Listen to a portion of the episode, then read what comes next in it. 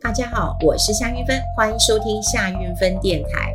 好，我们今天要跟大家来分享一下，就是呃中国大陆，那么他们有消费降级啊、呃、的一个隐忧了。好，这个大陆的经济呢，在呃最近这一阵子。那么，不管是房地产的一个危机，或者是再往前推进一点，就在疫情之后，那么它的复苏的情况一直是不如预期的，哈，不如预期的。那《华尔街呃日报》直接就讲了，他说呢，中国四十年的经济繁荣落幕了。呃，当然，如果你看《华尔街日报》的话，你会知道嘛，就是呃，其实呃，中美啊的关系本来就不是很好，所以看到中国的一个状况，那当然就是告诉你啊，这个四十年的经济啊，这个繁荣已经落幕了啊，落幕了。呃，其实你说报纸有没有立场？当然是。呃，有立场的嘛，哈，过去大家也呃，我们也讲过，就像《经济学人》，那也是非常呃权威型的一个媒体，可是嗯，它的立场就比较欧洲一点哈，因为它是英国发行的，就比较欧洲一点。那么对于这个美国的观点。也不太一样。那你说，呃，这个《华尔街日报》看到这个呃中国，但呃也不是说呃当然有立场啊，但也不是说他的这个分析是呃不客观、不完整，只是那面相不太一样而已。那后来我看了一些资料哈，包括呃《工商时报》啦，其他的也有在呃这个报道，也就是看到了哈。就是大陆的一个消费形态开始呃转变了啊，转变了。那他们说那个网络的平台啊，本来都是卖这种高大上的，因为你在你在嗯。这个网络的一个呃平台，你当然就是要呃这个吸睛嘛。那你吸睛的话，是不是要很突出一点？所以当然是要高大上啊，这吸引大家呃会去看嘛。所以以前呢、看到平台上最热门的哈，热门的一滑一滑，大概都是哇呃什么各大名牌的精品啊，或者说哇这个呃这几千块钱的米其林呃大餐呢，这是。呃，当然是这个 人民币啊，哈，不是台币啊，哈，呃，非常的高大上了，哈。又或者是说，哦，如果一个月有十万块钱的名媛贵妇，那么他们的吃喝玩乐是玩什么的？那总之，你大概从网络上哈，或从 IG 啊，或从什么的，你大概就是想要看到那么。这些嗯好玩或者是很特别的，跟你生活方式不太一样的。不过现在大陆的社群平台啊，不管是微博啦、土豆啊、呃对豆瓣啊哈，豆瓣就是微博啦、豆瓣啊哈。那之前那些我们刚讲过了，什么精品啦、大餐呐哈，或者是名媛呐，诶，这些好像比较少了。那换什么呢？是换了一些极简生活好，或者是。降级消费的说法了，那甚至年轻人还有讲说，诶，降级消费真的不丢人。好，这些话题的一个热度哈不断，所以呃，如果用这样的一个判断来看的话，的确可以看到一些呃端倪嘛哈。呃，大家也知道说，呃，中国大陆的一个数字，好，当然数字。就大家不太相信的哈，是不太相信的啊、就是好的会好到不像话嘛哈，好到不像话，那就不太相信它。但如果不好的时候，也许你可以呃相信一下哈，像他们的 CPI 哈，那那就就一直是是呃它的回落到到零哦，六月是到零哦，七月是负的，好是是负的。好，所以你可以看到说，它不但是没有通膨，它还通缩了，大家都不想花费了，哈，都不想花费了。遇到负数啊，真的很好玩。这也很像说，呃，我有个教练嘛，那他呃上礼拜一天他就带我去走那个呃内洞嘛，哈，那我们都会问他一下说，诶，请问难度是怎样？哈，他说难度是零。好，零的话我们就很放心，就没什么难度，就也没什么坡，也不用攀绳子哈，就零啊哈。然后后来呢，我们走走走走内洞的时候，我们就发现到说，哎，其实有很多人是呃坐轮椅，我觉得蛮蛮感动的，就有很多的大龄子女啊，是大龄的，然后推着长辈啊，我想推推着父母亲啊，哎，蛮多轮椅的哦，蛮多轮椅，内洞那边真的蛮多的哈。后来我发现很平，很好走。又有瀑布，又可以随时的呃休息哈，我真的觉得还蛮不错的。然后呢，我就问我教练，我说：“哎，你看他们坐轮椅耶，然后呢，有一些是呃这个长辈没有坐轮椅，长辈推车推他们的轮椅啊，应该他们是走一走，然后推一推，然后再坐一坐，他们可能没有办法全程的啊，因为光走一下那来回也要两公里嘛哈，那他们可能就是。”轮椅呢是当成他们的呃这个像手杖一样慢慢推，然后可以走，那走累了啊就坐在轮椅上，那再由子女来推了哈。那我就有看到，就是他们可能在走路，走路上面还有带着两个椅两把椅子啊。我就问我教练说：“哎，这个到时候推把轮椅来，然后再放两把椅子，然后躺在瀑布底下。”我说：“这个这个难度是什么？”他说：“哦，这应该是负十，也就是说，呃，零度是没有困难度嘛，负十就太享受了，太舒服了啦。”好，这是呃，这个想到这个负值哈，就是负值是这样的一个思考的方式。所以呢，呃，大陆的确是有通缩的压力。那通缩，第一个，你当然要提振一下你的经济；第二个，呃，大陆比较担心的还是年轻人，年轻人失业的问题是居高不下的，哈，居高不下的。那疫情之后，经济已经受到了一些冲击了，然后呢，这个力道还没有慢慢的回温，然后你又青年又这个呃失业，好失业。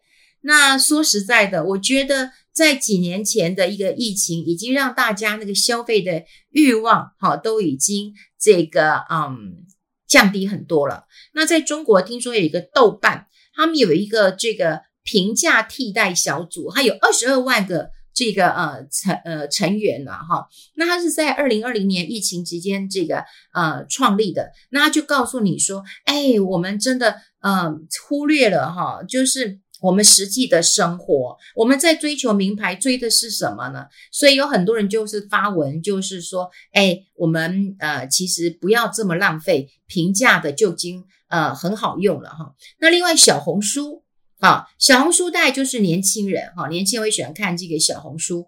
那小红书有很多的这个网红的博主也都说，哎，你要理性消费啊，你要理性消费了，然后你要有省钱攻略。然后有平价的一个呃好物了哈，所以小红书当中啊，你现在看到的，也就是说，诶，你去哪里买更便宜、更好用，已经不再是以前说哦，这个呃要要高大上，呃要很贵了哈。那另外就是说，那吃的呢？吃的我其实有看到一个现象，也就是那个瑞幸咖啡，大家还记得瑞幸咖啡吗？瑞幸咖啡之前出现过这个财务的一个危机呀，哈。那他现在看到第二季的一个财报，他活过来了，活活过来了哈。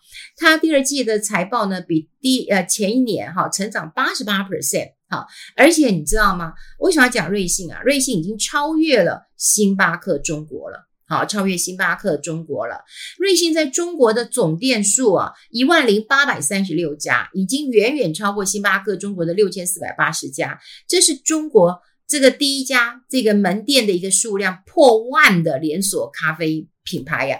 那大家都知道，瑞幸的咖啡啊，其实讲的是便宜的。所以他们在今年六月的时候，他还举行一个万店同庆，因为我已经总数超过一万了嘛，好，那他就提供了这个九点九元的呃咖啡，好，他就说这个活动要变成常态化，不能够只是说哦现在呃放把烟火了，常态化，而且这个活动要持续两年，好，所以你想想看，跟这个星巴克呃中国比的话，这个瑞幸咖啡当时就是用呃比较便宜啊的一个方式。好，来这个异军突起的，当然后来有一些财务的呃问题啊，然后呃这个也也也呃很很很面临了很大很大的一个危机啊。那现在你看到这个财报，哎，瑞幸又在这个呃评价当中，好，就开始又出现了这个生机了哈。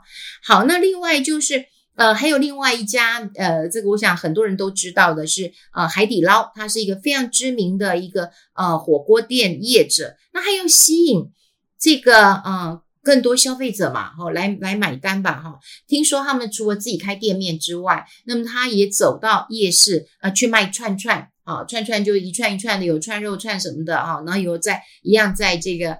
啊，麻辣锅的锅底这样煮哈，那叫串串了哈。所以听说在上海啊、山东、山西啊，很多的夜市，那么都有海底捞的摊位，啊，都有摊位。那他们呃各个地方当然卖的比较不一样哈，还有卖一些土豆，土豆就是我们讲的那个呃马铃薯啊哈，马铃薯。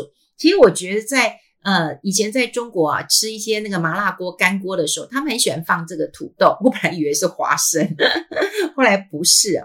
他们那个醋溜土豆丝，我真的觉得好好吃哦。我在家就这就不不在行啊。虽然我知道那个嗯，就是要把那个嗯马铃薯哈、要。嗯，边边边切丝的过程，边冲水啊，我也叫照做了，不过它就是没有这么的呃呃脆跟这个呃就是酸哈酸呢、啊，就还要我炒的就是有有啦有酸味，但就是它还是很容易软掉，我就不知道为什么。好，总之呢，就是土豆蛮好吃的哈，就不是我想的那个花生啦。不呃土豆不管是煮在那个呃呃麻辣汤里面，或者是。呃，有时候红烧肉我也会放一些马铃薯，也很好吃哈。那另外就是醋溜土豆丝，那真的是让我念念不忘了哈。那他们的价格其实都不贵哈，就价格都是八到二十块钱左右，那大概就是新新台币就是呃三十几块到八十块钱哈。那另外呢，就是呃在山西他们有卖一些小火锅哈，然后在山东。好、哦，他们也是卖一些小油条啦、毛血旺这样，就是我们讲的五斤长旺，类似是这样子，价格都主打的很便宜，可是在夜市呃就可以吃到了哈。那另外就是茶，那茶以前他们有一些茶饮，有一个喜茶，听说是三十块钱人民币，耶，现在没有，他们也推出九块钱，你看跟咖啡一样哈，跟咖啡一样了。好，那你看吃其实最明显，所以呃常常有人讲就是说。哎，你再怎么省也不能够省你的肚皮。可是现在这个省法，这个通缩，连肚皮都省起来了。那旅游呢？呃，旅游啊，这个呃，很多的呃年轻人呐、他们现在去哪里玩呢？去农村。他们觉得农村穷游是很好玩的。我记得之前我也看过一篇报道，就讲说大陆的年轻人很喜欢跟团去玩，那跟老人团去玩。那为什么跟老人团？因为老人团有消费能力嘛。那你又是年轻人的话，诶，那你是不是就可以呃这个受到照照顾啊？他们会把你当孙子孙女一样照顾，那甚至还担心你吃不饱，会自掏腰包呃帮你夹菜买东西送你啊哈。所以你想想看，那时候年轻人就会。第一个跟跟这样的旅行团便宜嘛，哈，因为要吸引这些精打细算的这个呃老先老太太，他们很会算的哈，所以你当然要便宜一点。那第二个，哎，团费便宜之后，你还可以得到很多照顾，哎。好，也许你跟你自己的妈妈或者是呃这个爸爸出去，你会觉得很烦。可是你如果碰到一个跟你爸爸妈妈年纪差不多或者爷爷奶奶的，诶，其实你也会展现你的礼貌，那这样互相就会更好嘛，哈。所以年轻人他们也喜欢去农村玩，就穷游，穷游就是呃比较便宜一点嘛，哈。那另外听说有一出呃有一出呃陆剧，那陆剧其实也在我的。呃，这个片单当中，但我还没有看呢，哈，就是去有风的地方，我不知道大家有没有看哈，因为我我喜欢那个这个女主角嘛，哈，刘亦菲嘛，哈，很漂亮哈，很漂亮。那呃，就是我还没看，因为陆剧我觉得好长哦，所以我喜欢看，啊、呃，就是喜欢看那个就是日剧或者是韩剧啊。它比较短一点。我最近刚好看了一个，我觉得大家也可以看一下。如果你有 Netflix 的话，呃，他有那个强尼戴普跟那个他的那个呃太太 Amber Heard，那他的那个嗯法庭上的官司了哈。那这个官司除了是两造双方呃这个在庭上作证，还有他们证人，还有他们律师的一个演绎之外，其实还有探讨一个问题啊，也就是说。嗯，你喜，因为因为 Amber 就没有没有没有人气嘛，哈，大家其实喜欢的 就是强尼戴普嘛，那个海盗啊，就很喜欢他。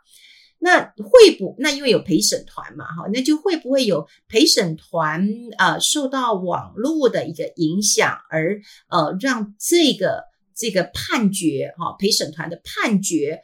呃，失准头了，我不能说失真，只能说失了准头吧，哈。我觉得这个是可以探讨的，这是可以探讨的。这个在呃，这个它才三集而已，我觉得大家可以，大家可以看一看呐，哈，可以可以呃看一看。那对照在嗯之前，因为我有呃访问嘛，就是我们国民法官，那么这个陪审团上路之后，那么对于一个这个女性杀夫的一个判决。判了有史以来最重的一个呃刑期，我在我个人是想啊，就是说是不是跟国民法官男性的比例比较高，这也有很大的一个关联性。所以，呃，你看到这个，嗯，这个强尼戴普跟他太太的一个官司，以及呃很多的这个呃网络上不同的声音啦，哈，我觉得，嗯，这个可以看一下，因为，嗯，会呃就是会影响到你的判断。好，那当然，法官都告诉你说，哦，你不可以看电视，不可以看，